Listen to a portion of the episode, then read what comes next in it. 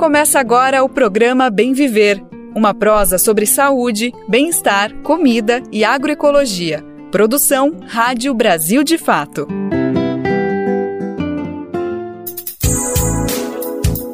E hoje é quinta-feira, dia 1 de fevereiro, chegou o mês do carnaval. Que alegria, minha gente. Que prazer falar essa informação. Junto com ela vem chegando Bem Viver, mais uma edição fresquinha do nosso programa, da nossa prosa diária sobre agroecologia, cultura, meio ambiente, sem deixar de lado também aquelas notícias importantes sobre política, economia, sobre o que está acontecendo e o Brasil de fato nos ajuda a entender sobre a perspectiva popular que traz para tudo o que está acontecendo.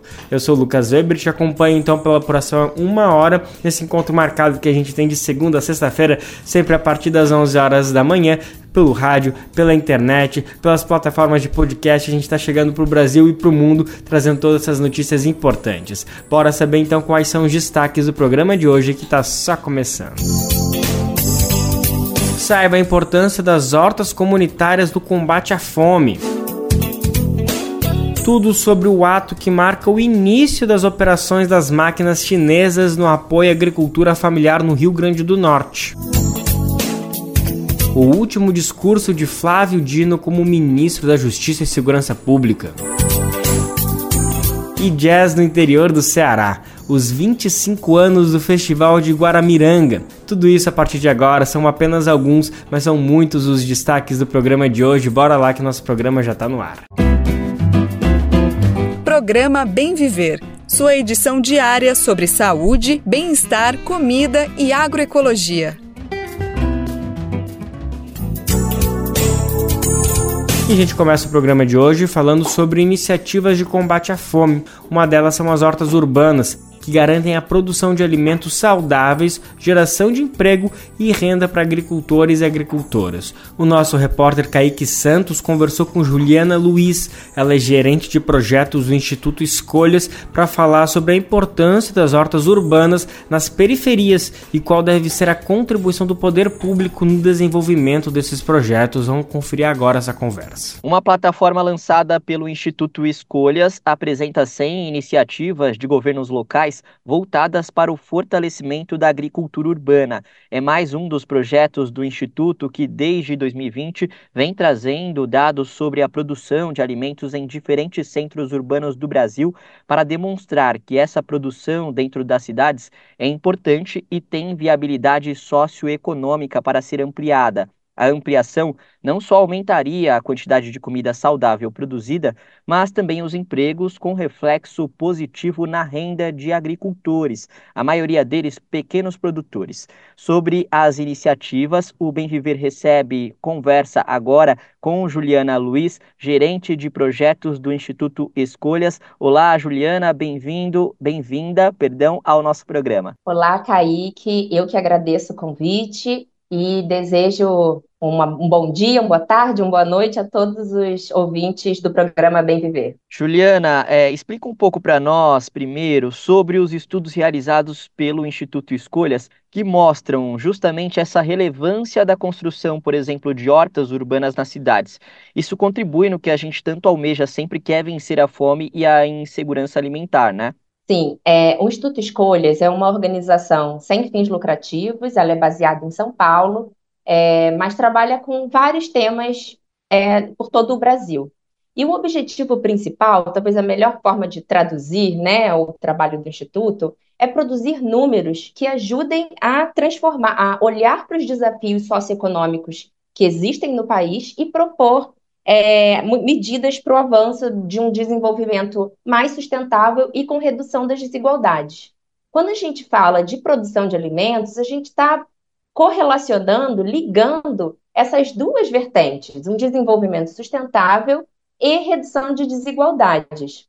É, o Instituto tem trabalhado com o tema da produção de alimentos e da agricultura urbana e periurbana já desde 2019, com publicações a partir de 2020, que mostram um impacto positivo desse investimento, tanto público quanto privado, na, no financiamento, na expansão dessa produção local de alimentos. Ótimo. É, entendendo que comida é também cultura e que soberania alimentar é o direito de escolha, é, sobre o alimento que a gente consome, quais os resultados a gente obtém quando eh, as pessoas e as comunidades se organizam para produzir esses alimentos regionais nessas hortas comunitárias e também é, nessa agricultura familiar em geral. A gente já trouxe aqui alguns dos benefícios, mas são muitos, né? Claro, é, eu acho que ó, a melhor forma de começar a, a reflexão sobre o, impacto, os benefícios, é sempre atrelar com o desafio que o Brasil vive hoje, que são 33 milhões de pessoas passando fome. Se a gente olha para o número de pessoas com alguma insegurança alimentar, a gente está falando de mais da metade da população. E mais de 80% dessas pessoas, de brasileiros e brasileiras, estão passando fome em centros urbanos. É, então, quando a gente olha para essa produção próxima às pessoas, a gente está endereçando um desafio que ele pode sim ser é, viabilizado e no, no médio no, e no longo prazo, inclusive para atacar um dos desafios que o Brasil já havia superado em 2014. Não sei se todos as nossas e nossos ouvintes podem se lembrar, mas o Brasil saiu do mapa da fome ele deixou de ter uma parcela expressiva da, da sua população passando fome e saiu do mapa da fome do mundo. E voltamos em 2022. E voltamos com esse número de mais de 33 milhões de pessoas sem ter o que comer. E olhar para a produção de alimentos, a produção das hortas comunitárias, das hortas urbanas, da produção familiar, tanto rural quanto periurbana, quanto urbana, são iniciativas que é, sempre foram muito caras, especialmente nas, nas gestões né, dos, govern do, dos governos do Partido dos, dos Trabalhadores, com políticas públicas que olhavam para a relação entre produção de alimentos, distribuição de alimentos e acesso né, a consumo, como é o caso da política de aquisição de alimentos, a política nacional de, de aquisição de alimentos para as escolas, isso tudo faz parte de uma grande estratégia nacional de olhar para a produção de alimentos desde a sua produção até o seu consumo. É, a plataforma Sem Políticas, ela foi uma forma de olhar de baixo para cima. Como os, os municípios, a plataforma Sem Políticas é uma plataforma desenvolvida pelo Instituto Escolhas. Lá você pode encontrar mais de 100 experiências voltadas para a produção local de alimentos sendo que a maior parte das experiências são de hortas, hortas comunitárias, hortas institucionais. Quando eu digo hortas institucionais, me refiro às hortas é, que, são, que são desenvolvidas em escolas, é, em, em, unidades básicas de saúde, em presídios, é, em departamentos públicos. E a maior parte dessas experiências, fomentadas pelos municípios, são essas hortas comunitárias ou institucionais. E a, a, a principal é, constatação desse levantamento é que ainda há muito que se fazer. E o lado positivo, já indo para um segundo estudo do Instituto Escolhas, lançado no finalzinho do ano passado, é que o governo federal pode apoiar essa iniciativa.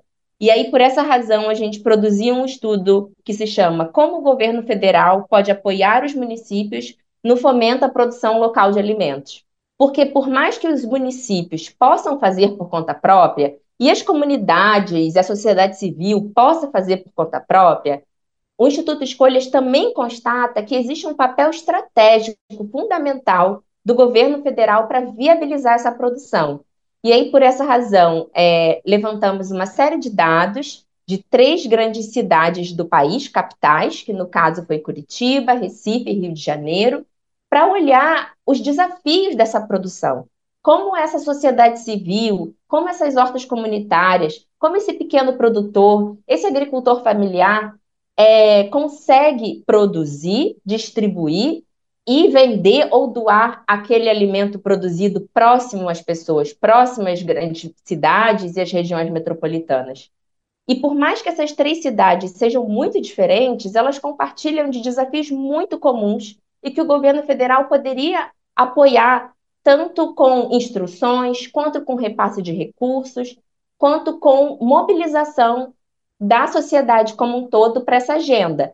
E aí, reforçando, para concluir a questão, comecei falando sobre entramos e temos uma situação crítica e crônica e grave sobre a fome no Brasil, a fome e pobreza no Brasil, e não é à toa que o novo compromisso do governo federal é sair novamente do mapa da fome até 2030.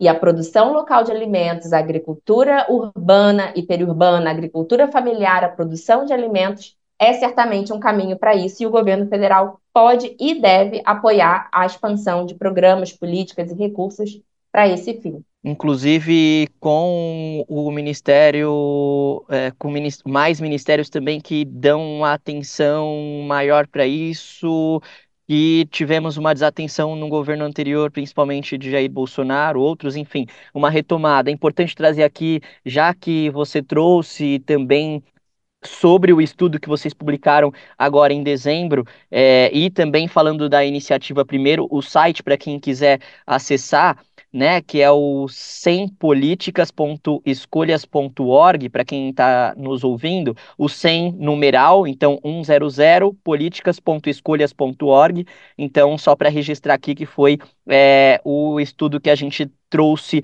como um dos exemplos na abertura aqui é, dessa entrevista. E esse estudo também vale a pena ser conferido. Era justamente uma pergunta que eu teria feito agora para você, mas eu vou para outra. São Paulo, como grande metrópole, e sempre em expansão urbana, com lugares mais afastados do centro, periferias que têm bastante verde, dando lugar também a mais prédios, habitantes, inclusive residências, acabam é, acaba sendo um dos lugares mais prejudicados, porque isso influencia no clima é, no maior risco de enchentes e outros pontos que são trazidos é, nesse estudo publicado pelo Instituto Escolhas. Mas mesmo com essa expansão que parece praticamente inevitável é, numa metrópole como São Paulo, os impactos causados podem ser diminuídos também com a agricultura urbana, né, Juliana? Exato. É, mas antes de responder sobre a, essa, esses outros benefícios da agricultura urbana e da produção próxima às pessoas, é, foi um bom ponto que você trouxe, Kaique, sobre uma maior atenção do governo federal, porque, junto, juntamente com o estudo lançado, o próprio governo também lançou um programa nacional de fortalecimento à agricultura urbana e perurbana. E pela primeira vez, esse programa conta com a assinatura de vários ministérios. Então, a gente não está falando mais de uma preocupação setorial ou localizada, a gente está falando de um programa nacional assinado pelo Ministério do Desenvolvimento Agrário, pelo Ministério do Desenvolvimento Social, pelo Ministério do Trabalho.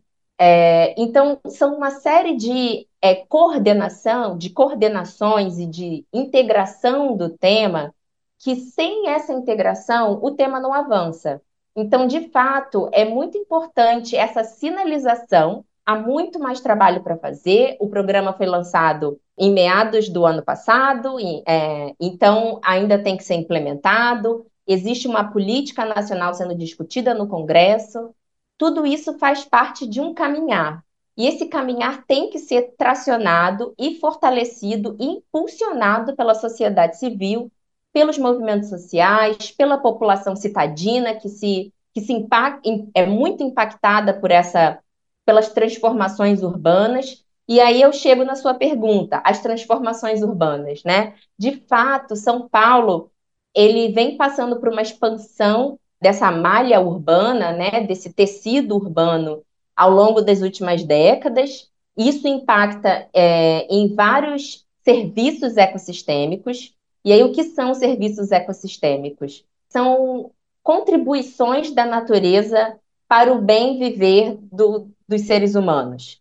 Então, é o que a natureza nos oferta, como é, a temperatura, como o ar, a qualidade do ar, como a qualidade do solo, água potável, e tudo isso é afetado quando, os, quando a, a, a condição da, do, do território ela é, ela é transformada, e a grande parte dessa transformação vem com as mudanças do uso do solo para essa, essa urbanização o aumento da urbanização, que reflete em redução de florestas, que, que reflete em redução de mosaicos de agricultura, que reflete na redução é, de espaços para proteção de mananciais, importantíssimos para a produção de água.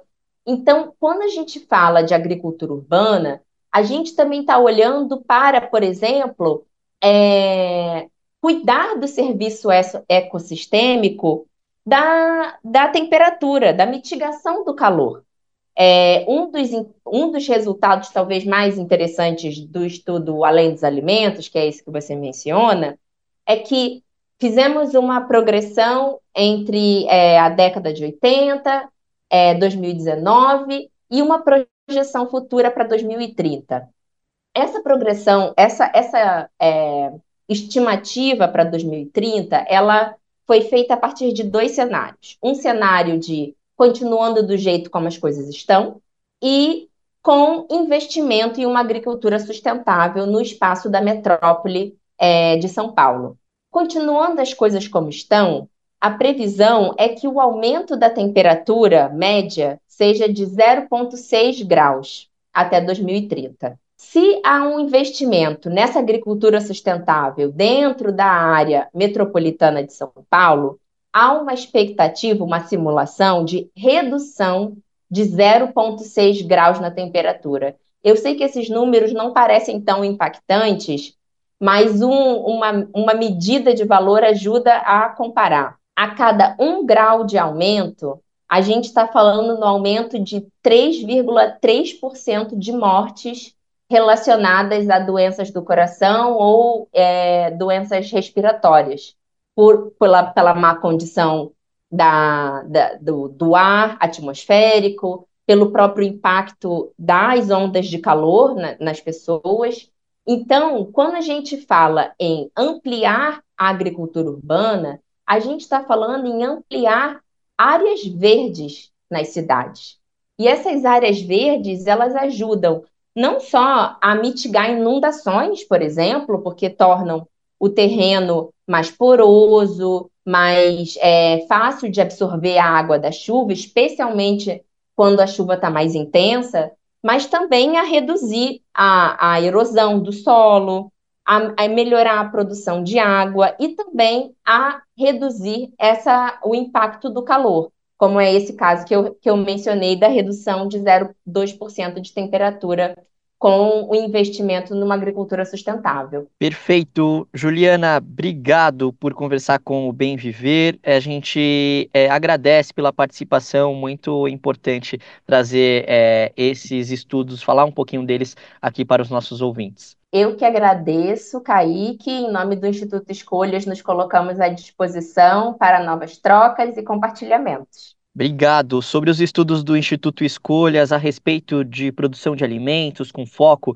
nas hortas urbanas que mostram as boas iniciativas pelo Brasil já existente e que visam também orientar o poder público ao fortalecimento delas e da agricultura familiar, de certa forma, como um todo, a gente conversou então com a Juliana Luiz, que é gerente de projetos do Instituto Escolhas.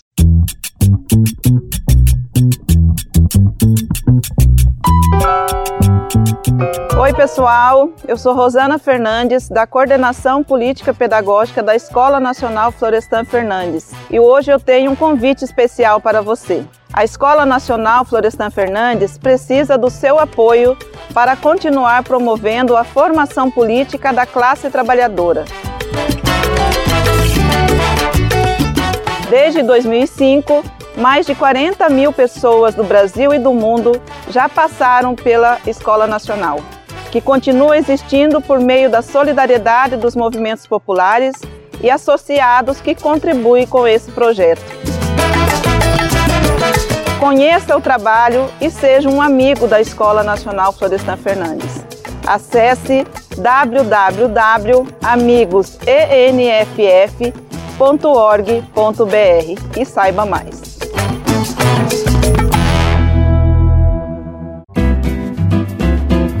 Programa Bem Viver, sua edição diária sobre saúde, bem-estar, comida e agroecologia.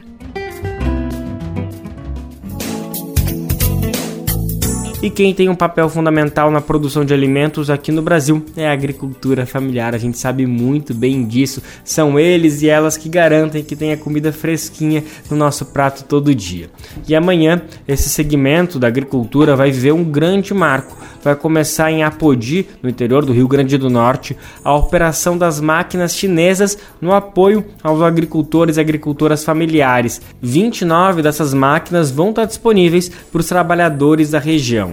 Os equipamentos foram desenvolvidos em uma parceria do MST, o governo do Rio Grande do Norte e universidades chinesas e eles vão ser utilizados em assentamentos da reforma agrária nos estados do Maranhão, Rio Grande do Norte e do Ceará. Vamos saber mais detalhes na reportagem com Rodrigo Durão. Um ato nessa sexta-feira em Apodi, no Rio Grande do Norte, vai marcar a entrega das primeiras máquinas agrícolas chinesas adaptadas para a agricultura familiar e camponesa o Movimento dos Trabalhadores Rurais Sem Terra, o Consórcio Nordeste e o governo do Rio Grande do Norte receberão 29 máquinas. Desse total, 11 serão entregues ao MST no próprio Rio Grande do Norte, na Paraíba, no Maranhão e no Ceará.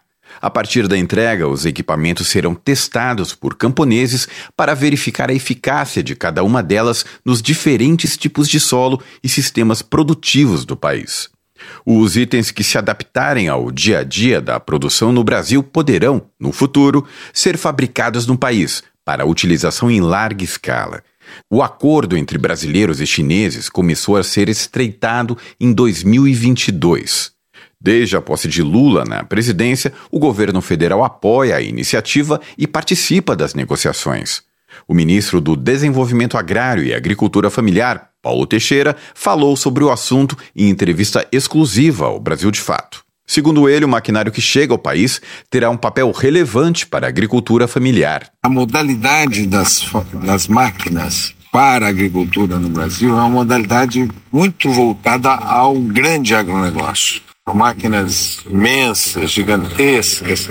E nós temos 75% das propriedades brasileiras são propriedades pequenas e que não têm essas modalidades de máquinas, não tem modalidades de máquinas adaptadas a essas propriedades. Então, essa experiência enfrenta essa questão. Uma delegação chinesa já está no Brasil e, na última semana, visitou a ENF, que é a Escola Nacional Florestan Fernandes, em Guararema, no interior paulista. Lá, o grupo participou do ato que marcou os 40 anos do MST. Além disso, também visitou a Universidade de Brasília. Na UNB, a delegação conheceu o projeto de construção do Centro Brasil-China de Pesquisa, Desenvolvimento e Promoção de Tecnologia para a Agricultura Familiar. A parceria tem apoio da Associação Internacional para a Cooperação Popular, da Universidade Agrícola da China e da Associação de Fabricantes de Máquinas Agrícolas. Ainda de acordo com o ministro Paulo Teixeira, o governo federal deve entrar com o financiamento por meio do programa Mais Alimentos. Nós queremos criar um ambiente, através do Mais Alimentos, de produção de máquinas é, pequenas. Não é só o trator, de implementos e de máquinas de processamento de alimentos para a agroindústria. E por isso eu acho que essa experiência da China, ela é um marco para essa mudança de paradigma para a produção de máquinas pequenas. Da Rádio Brasil de Fato, com reportagem de Matheus Coutinho em Brasília, Rodrigo Durão. Brasil de Fato uma visão popular do Brasil e do mundo. Leia e ouça as informações que mais interessam no seu dia. Política, economia, direitos humanos, cotidiano, saúde e cultura tratados com pluralidade e diversidade jornalistas, articulistas e movimentos populares reunidos em um só veículo. Esse é o Brasil de Fato conteúdos em texto, áudio e vídeo que informam e contribuem na luta por uma sociedade mais justa e fraterna. Quer ficar por dentro? Então acesse brasildefato.com.br.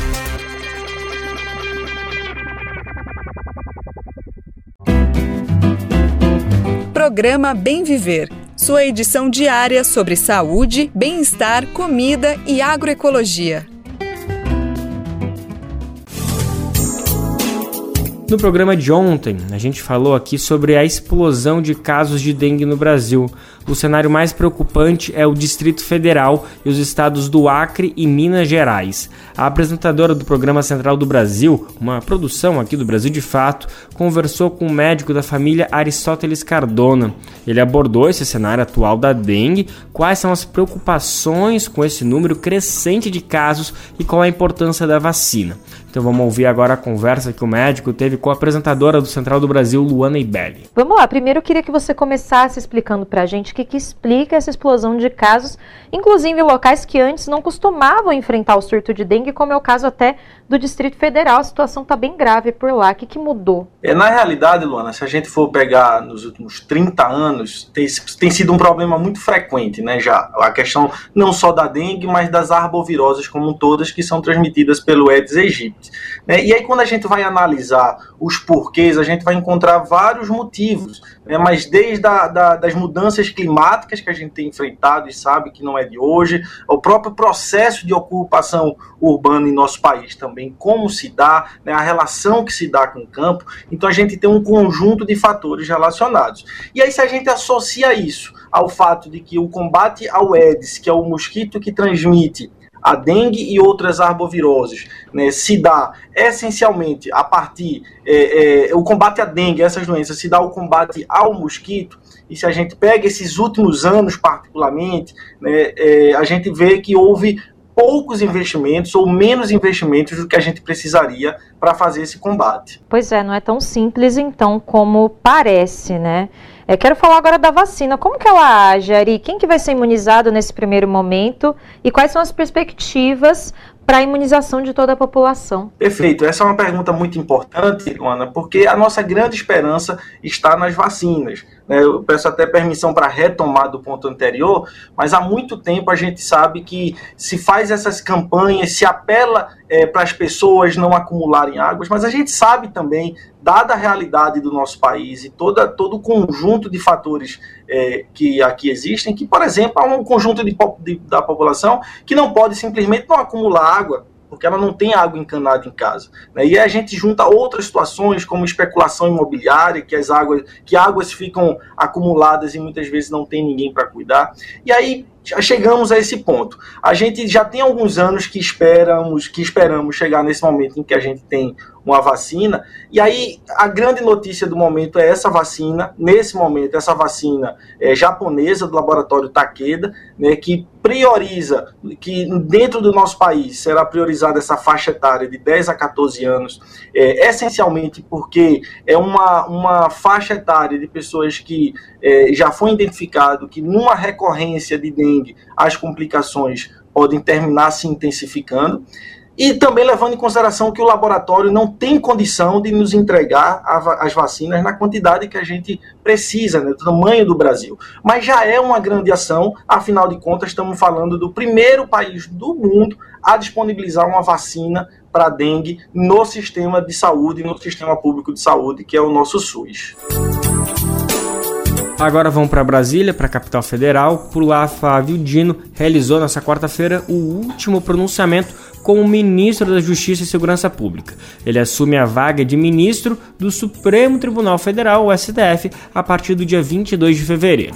O ministro da Justiça, ou melhor dizendo, o Ministério da Justiça, agora ficará sob o comando do ex-ministro do STF, Ricardo Lewandowski, quase uma troca de cadeiras, né? Na saída, Flávio Dino afirmou que não existe crime sem solução e o caso Marielle Franco vai ser sim resolvido. No último discurso como ministro da Justiça e Segurança Pública nesta quarta-feira, Flávio Dino, do PSB, falou sobre a investigação do assassinato da vereadora do Rio de Janeiro, Marielle Franco, e do motorista Anderson Gomes. Dino afirmou que não existe crime insolúvel, e sim mal investigado, e que a apuração deve ser concluída.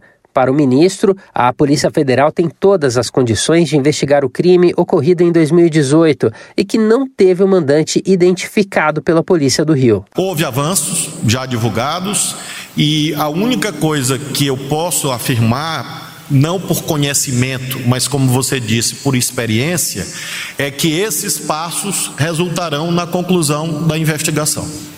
Agora, em que termos cabe aos delegados que presidem o inquérito, é, cabe ao Ministério Público, que hoje atua muito fortemente. Não existe crime insolúvel. Existe crime mal, mal investigado.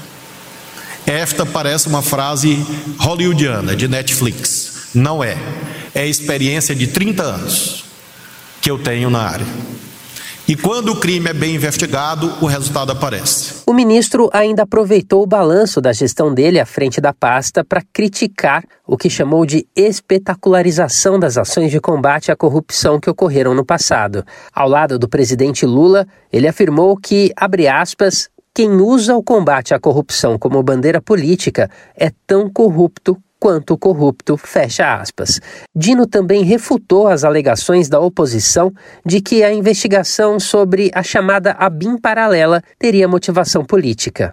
De acordo com o Ministério da Justiça, em 2023, a Polícia Federal deflagrou 227 operações com foco no combate à corrupção, que levaram a 147 prisões e mais de 2 mil mandados de busca e apreensão cumpridos, além de cerca de 900 milhões de reais em bens e valores apreendidos. Já em relação às investigações sobre a existência de um esquema de arapongagem na ABIN durante o governo Bolsonaro, que atingiram recentemente o deputado federal Alexandre Ramagem, do PL do Rio, e o vereador e filho do ex-presidente Jair Bolsonaro, Carlos Bolsonaro, do Republicanos, Dino refutou as alegações da oposição de que haveria motivação política.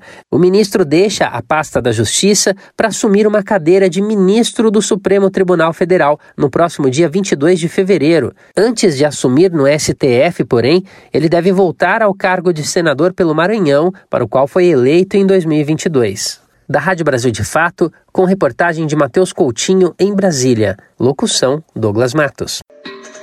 Racismo em pauta. Inveja branca. A inveja em si é algo bem ruim, não é? Então, por que quando esse termo vem acompanhado da palavra branca, o sentido se altera virando inveja boa? Só tem uma explicação. Isso é racismo, já que a conotação positiva está associada a um grupo de pessoas. O melhor mesmo é excluir a inveja branca do seu vocabulário. Racismo em pauta. Uma campanha Senado Federal. Vamos seguir agora falando de alimentação. Uma aliança global pela soberania alimentar acionou a ONU para bloquear o cultivo e o comércio do trigo transgênico do tipo HB4. Ele é supostamente mais resistente a diversidades climáticas e tolera, por exemplo, o agrotóxico glifosato. O Brasil, a Argentina e o Paraguai autorizaram a comercialização desse trigo. Ele é desenvolvido inclusive por uma empresa argentina. A aliança, que reúne organizações de 11 países, solicitou a revogação dessa autorização. Vamos entender melhor que história é essa na reportagem agora. A Aliança para a Soberania Alimentar da América Latina, África e Ásia acionou a ONU, a Organização das Nações Unidas, para solicitar o bloqueio do cultivo e do comércio do trigo transgênico HB4, supostamente tolerante à seca e ao agrotóxico glufosinato de amônio, desenvolvido pela empresa argentina Bioceres. A aliança é formada por 11 organizações internacionais ligadas à segurança alimentar. A produção comercial foi aprovada na Argentina, Brasil e Paraguai. A aliança pede que a ONU solicite aos países a revogação das autorizações, além da proibição do cultivo comercial. Aos países que autorizaram a importação, como África do Sul, Colômbia, Nigéria, Nova Zelândia e Indonésia, a solicitação foi de orientação às autoridades de biossegurança para revisar as aprovações de importação. Na carta enviada à ONU, a aliança afirma que, abre aspas, a aprovação do trigo HB4 tem sido motivo de grande preocupação para um amplo setor da sociedade. Isso porque o seu plantio e o consumo violarão diversos direitos humanos, como o direito à vida e aos modos de vida, o direito à saúde, à nutrição adequada e à soberania alimentar, o direito a um meio ambiente equilibrado e livre de contaminação. Fecha aspas. O governo autorizou a produção do trigo geneticamente modificado em 2 de março do ano passado, no primeiro semestre da gestão Lula. O tema não estava pautado de forma pública para a avaliação da Comissão Técnica Nacional de Biossegurança, CTN-Bio, que é a responsável por regulamentar organismos geneticamente modificados no país.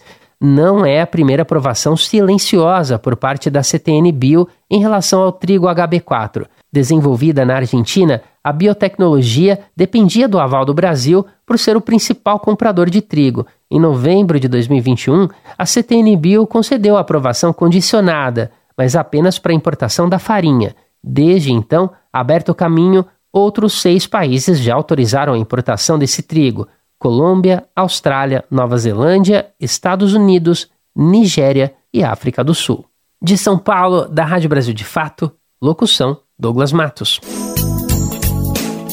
Vamos falar de emprego? Seguinte, os dados do CAGED foram divulgados nessa semana e o saldo foi bem positivo, viu? O Brasil gerou cerca de um milhão e meio de vagas de trabalho com carteira assinada, o que é um bom sinal. O mercado está aquecido, os empregos, os trabalhadores com seus devidos direitos, todo mundo com aquela carteira azul bem assinada que é o que a gente quer ver, né? No final do ano, o ritmo de contratação foi mais lento, principalmente no setor de serviços, mas o olhar do quadro geral do ano passado, de 2023, o saldo sim foi positivo. Quem nos conta mais detalhes, os números, é o repórter Gécio Passos da Rádio Agência Nacional. O ritmo de contratação diminuiu no final do ano, mas mesmo assim o saldo foi positivo em quase um milhão e meio de empregos criados com carteira assinada no país. Em 2022, foram criadas 2 milhões de vagas. Dezembro foi o único mês com saldo negativo, com mais demissões que admissões, que resultou em menos 430 mil postos de trabalho formais. Os dados do CAGED, o Cadastro Geral de Empregados e Desempregados, foram divulgados nesta terça-feira pelo Ministério do Trabalho e Emprego para o ministro Luiz Marinho, a economia não manteve o ritmo de crescimento esperado no final do ano. A economia não manteve o pique de contratação esperado no final do ano, é um processo que acelera as contratações e ela não, não deu na magnitude que nós imaginávamos setembro, outubro, novembro. Você tem aqui a, os juros atuando, o juro é um elemento que influencia no comportamento da economia, Outro fenômeno que o governo fez esforço grande, que é o endividamento. Você amenizou o endividamento, houve uma queda insuficiente para influenciar no mercado de contratação. A área de serviços foi a mais afetada em dezembro. Foram 181 mil empregos a menos, seguido da indústria, 111 mil, e a construção civil, 75 mil postos a menos. Todas as regiões do país tiveram saldo negativo em dezembro com destaque para a região sul do país, com 1,24% de empregos a menos com carteira assinada. A região Nordeste teve a menor baixa proporcional, com 0,57% negativo. Somente o estado de Alagoas terminou o último mês do ano com saldo positivo de 101 postos de trabalho criados. Santa Catarina teve a maior queda de 1,58% dos empregos mas ao longo de todo 2023 o saldo foi positivo, com mais de 23 milhões de admissões e 21 milhões de desligamentos. O ministro Luiz Marinho ressaltou que o governo estima um melhor ano para os empregos em 2024. A tendência esse ano ser melhor do que o ano passado, em especial com os projetos em andamento. Né? Eu preciso até ver o balanço das obras paradas que vinham e quantas se concluíram e quanto ainda estão entrando em retomada de término. Tudo isso influencia na geração de empregos e os novos projetos. Então, esses projetos de governo ele vai ajudar a determinar bastante o ritmo da geração de emprego. Isso acaba influenciando também o mercado privado. A área de serviços foi onde se concentrou o maior número de empregos seletistas no ano de 2023, com um saldo de 886 mil vagas. A área com menos contratações foi agricultura, pecuária, produção florestal e pesca, com saldo de 34 mil empregos.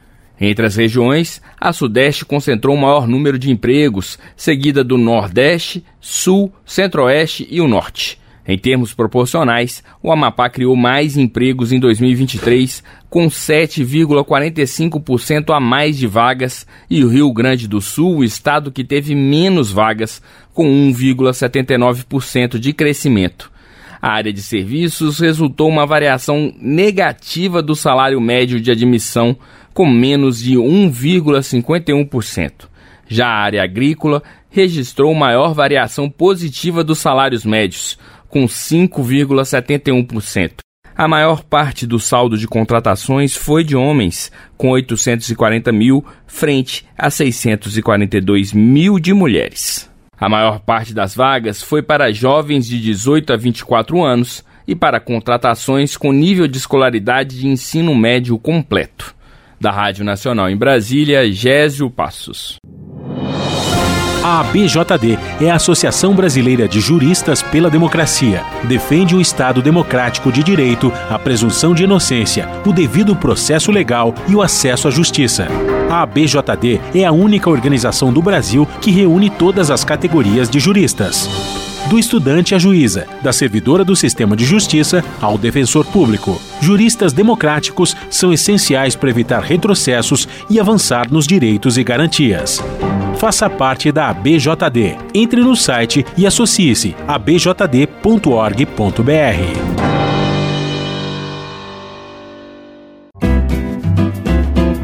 Você está ouvindo o programa Bem Viver uma prosa sobre saúde, bem-estar, comida e agroecologia.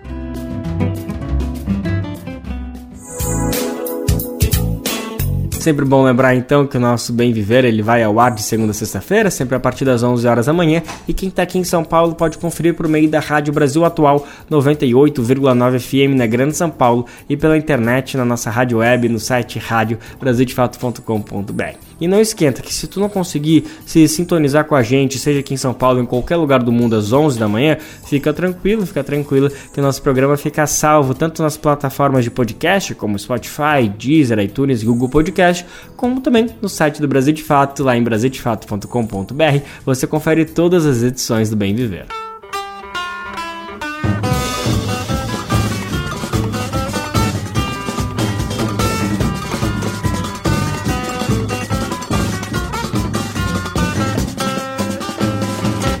Se perca de mim, não se esqueça de mim, não desapareça. A chuva tá caindo e quando a chuva começa eu acabo de perder a cabeça. Não saia do meu lado, segure meu perro molhado e vamos embora a ladeira abaixo. Acho que a chuva ajuda a gente se ver. Venha, veja, deixa, veja, seja o que Deus quiser. Fevereiro chegou e com ele o carnaval. Essa festa gigante que toma conta de diversos lugares do país. A gente assumiu aqui o compromisso no Bem Viver de destacar alguns blocos progressistas para você se organizar e seguir na luta popular durante a festa. E olha, lá na Paraíba tem um bloco interessante com essa perspectiva. Já amanhã, por exemplo, dia 2, tem o Amantes de Lula. A concentração será às 4 horas da tarde na Praça Abdômen Milanês, no bairro Castelo Branco. O Amantes de Lula, este ano, acontece junto ao bloco Multirão do Samba e da Feira Luta Castelo. O tema esse ano é Palestina Livre. Não se perca de mim, não se esqueça de mim, não desapareça. A chuva tá caindo e quando a chuva começa eu acabo de perder a cabeça.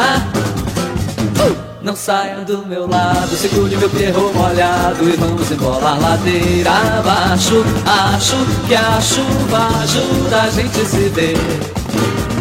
Venha, beija, deixa, beija, seja o que Deus quiser.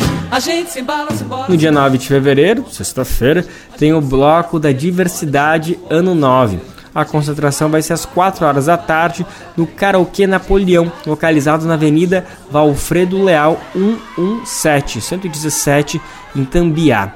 Depois o bloco segue para o bloco Cafuso e o tema é Somos contra os abusos sexuais e morais. Os homenageados serão José Araújo da Silva e Ginaldo José da Silva, o Flor.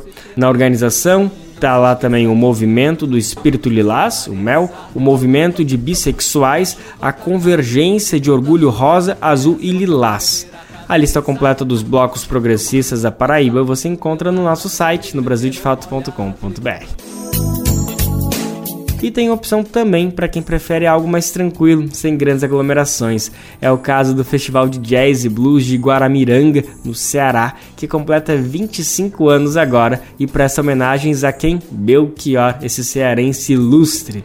A reportagem é de Márcia Vieira, da Rádio Universitária do Ceará. O tradicional Festival Jazz e Blues de Guaramiranga acontecerá este ano de 10 a 13 de fevereiro, com ampla programação que envolve shows, bate-papos, homenagens, oficinas e ações ambientais. Este ano o evento completa 25 anos e anuncia programação comemorativa gratuita em 100% das atividades. A diretora do festival, Maria Amélia Mamed, fala sobre outras novidades que o evento apresenta este ano. Vamos também, como novidade desse ano, é fazer uma homenagem ao Roger Rogério, esse ícone da música cearense, bem conhecido como integrante do movimento que ficou conhecido como Pessoal do Ceará e que vai comemorar seus 80 anos. Nós teremos a inauguração de um monumento em homenagem ao Belchior lá no convento da Gruta, né, ali no, nos Caputinos, nós teremos esse monumento para relembrar a passagem desse nosso outro queridíssimo artista cearense, uma vez que ele foi integrante daquela comunidade franciscana durante um período lá em Guaramiranga. Então, vai ser dia 9 às 19 horas. Convidamos aqui quem puder estar lá presente Contaremos com a Orquestra de Sopro de Pindoretama, que vai fazer uma homenagem também ao Belchior. Com 25 anos de existência, o Festival Jazz e Blues é um projeto que já está consolidado no calendário cultural do Ceará. A diretora do festival, Maria Amélia Mamed, avalia que o evento vem resistindo no meio de um cenário artístico com uma música de difícil acesso. A gente resistindo no meio desse cenário é, musical muito viciado, vamos dizer assim, a gente conseguir resistir e ofertar ao público uma música cada dia mais difícil, vamos dizer assim, de acesso. Então, que é a música instrumental, o jazz, o blues, a bossa.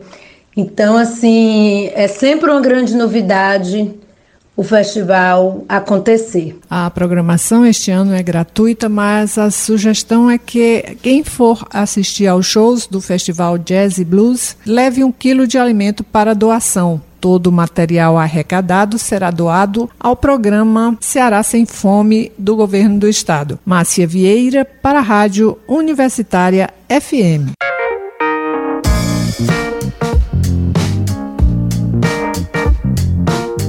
Oi, pessoal. Eu sou Rosana Fernandes, da Coordenação Política Pedagógica da Escola Nacional Florestan Fernandes. E hoje eu tenho um convite especial para você. A Escola Nacional Florestan Fernandes precisa do seu apoio para continuar promovendo a formação política da classe trabalhadora.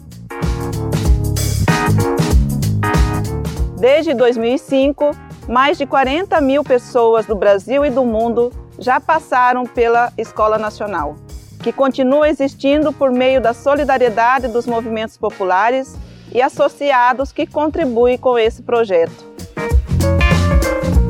Conheça o trabalho e seja um amigo da Escola Nacional Florestan Fernandes. Acesse www.amigosenff.org.br e saiba mais.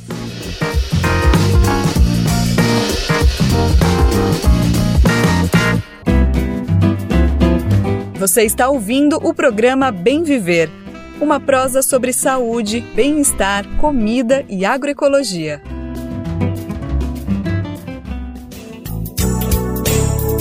No Carnaval do Rio tem muito livro virando samba. Tem muita escola encontrando inspiração para os enredos nos clássicos da literatura. Quer saber mais? Quem vai contar melhor essa história para a gente é Carolina Pessoa, da Rádio Agência Nacional. Literatura também rende samba na avenida Carnaval Carioca de 2024, mais uma vez, diversos enredos foram construídos a partir de livros que retratam diferentes aspectos da diversidade brasileira, como as questões racial e indígena. A Portela virá trazendo para Sapucaí uma adaptação de Um Defeito de Cor, da autora Ana Maria Gonçalves. A obra conta a história de Keinde, uma mulher africana escravizada que consegue se alforriar e voltar à África, mas no fim da vida decide retornar ao Brasil em busca do filho perdido há décadas. A personagem criada por Ana Maria é inspirada em Luísa Maim, líder da revolta dos malês e mãe do poeta Luiz Gama, que também se afastou dele ainda menino. Para Ana Maria, essa é uma ótima forma de popularizar a literatura e seus temas. Eu acho que talvez uma das coisas mais importantes para a literatura, né, é a gente furar realmente essa bolha da literatura, né? Eu acredito que vai popularizar uma série de pautas que a gente vem tratando em, em outros meios, né, como a literatura, no caso do defeito de cor, e eu acredito que pode chamar a atenção também de outros é, carnavalescos que se interessem por contar essas histórias que a gente vem contando durante muito tempo de uma forma mais popular. Outra obra que inspirou um enredo de carnaval é Nosso Destino é Ser Onça, do escritor Alberto Mussa, que embala a Grande Rio. O livro reconstitui a narrativa tupinambá da criação do mundo, com a onça enquanto animal, ser e espírito, pela visão da devoração e da admiração, até chegar aos dias atuais, em que a figura da onça é símbolo de luta. Mussa explica que foi com grande satisfação que recebeu a notícia da adaptação de sua obra foi uma, uma alegria enorme, né? Pra, porque eu sempre tive uma relação muito forte com o carnaval, a minha relação, inclusive, né? Até familiar, porque meu tio foi compositor muito importante na União da Ilha, no Salgueiro, né? Com grandes sambas que ele ganhou. Então, desde pequeno, eu acompanho o desfile de escola de samba. Ele acrescenta que a expectativa é grande em torno da vitória da escola. A escola, você sente que ela abraçou o enredo, abraçou o samba, estão com uma vibração assim muito bacana, dá para sentir isso, né? ninguém está prevendo nada porque é impossível, mas assim, existe uma sensação de que é possível ser campeão de novo. Né, com esse enredo. Outras escolas com enredos baseados em livros são Salgueiro, que homenageia o povo Yanomami e tem na lista de referências a obra A Queda do Céu, de Davi Copenaua e Bruce Albert, Porto da Pedra, com o Lunário Perpétuo, escrito pelo espanhol Jerônimo Cortés no século XVI, e Imperatriz Leopoldinense, atual campeã do carnaval, com o testamento da cigana Esmeralda, o cordel escrito por Leandro de Barros há mais de 100 anos. Com colaboração de Rafael Cardoso e sonoplastia de Jailton Sodré, da Rádio Nacional no Rio de Janeiro, Carolina Pessoa. Quer saber onde encontrar livros bons, baratos e com conteúdos que te ajudam a entender a situação atual do Brasil e do mundo? Na Expressão Popular. Lá você encontra obras sobre marxismo, agroecologia, educação popular, literatura e muito mais. Com os livros da expressão popular, você se fortalece para a batalha das ideias e para a construção de um mundo melhor. Para saber mais sobre o acervo dessa editora popular, acesse o site expressãopopular.com.br ou faça uma visita à livraria na Rua Abolição 201, próximo ao metrô Anhangabaú, em São Paulo. Editora, editora Expressão Popular. Eu quero agora agradecer sua audiência, você que tem acompanhado o Bem Viver pelas ondas do rádio, da internet ou em qualquer lugar do país. Afinal, o nosso Bem Viver é retransmitido por dezenas de rádios pelo Brasil inteiro. São rádios comunitárias, rádios regionais que podem colocar gratuitamente o nosso programa na sua grade. É isso mesmo. E você também pode se somar nessa missão de nos ajudar a colocar a voz do Bem Viver para repercutir por aí. Vai lá em radiobrasildefato.com.br, clique em como ser uma rádio parceira que tem um caminho, um tutorial para você colocar colocar dentro da sua rádio, da sua iniciativa comunitária, da sua iniciativa regional, o nosso programa tão querido. Vai ser um prazer imenso estar tá tocando na sua rádio, viu? Tomara, meu Deus, tomara que tudo que nos separa não frutifique, não valha. Tomara, meu Deus. E tem novidade vindo lá do Pernambuco. O grupo Mombojó, consagrado pela mistura do samba com rock, lançou recentemente o álbum Karen de Caju, que faz releituras de clássicos de Alceu Valença. A iniciativa representa mais um movimento da banda em valorizar as raízes musicais e regionais do próprio grupo, prestando uma homenagem a esse ícone da música popular brasileira, essa referência para muitas gerações que é o seu Valença, né? O álbum traz um espírito mais livre e bem experimental sobre as músicas do Alceu, com as guitarras distorcidas, reverbs e sintetizadores, muitas vezes resgatando aquele ar psicodélico que o Alceu trazia em outras composições de outras décadas. O Mombojó escolheu canções como Estação da Luz, Tomara, como Dois Animais, Sinos do Ouro, para ressignificar um repertório de clássicos. Queria fazer dos versos de chumbo que faço e faria um poema voando tão leve, um poema de éter, poema de pássaro.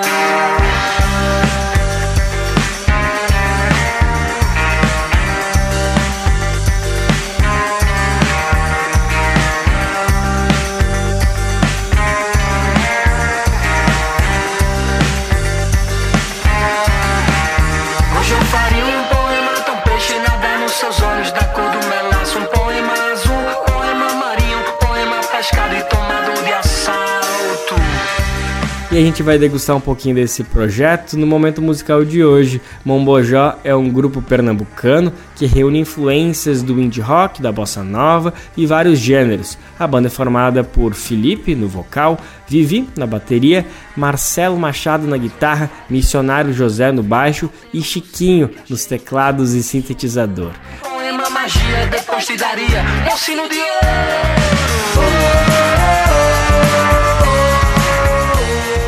Vamos agora ouvir a versão deles para Estação da Luz, anunciando o carnaval que já chegou.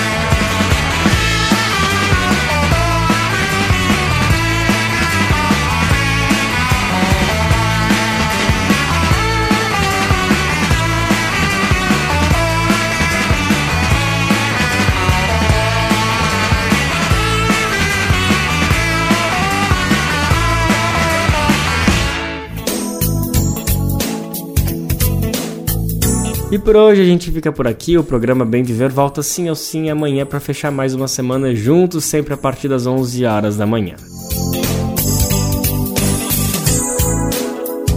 Você pode conferir a gente na Rádio Brasil Atual 98,9 FM na Grande São Paulo ou no site radiobrasildefato.com.br programa vai ao ar em diversas rádios pelo país e a lista completa de emissoras que retransmitem o Bem Viver você encontra no nosso site, na matéria de divulgação diária do programa.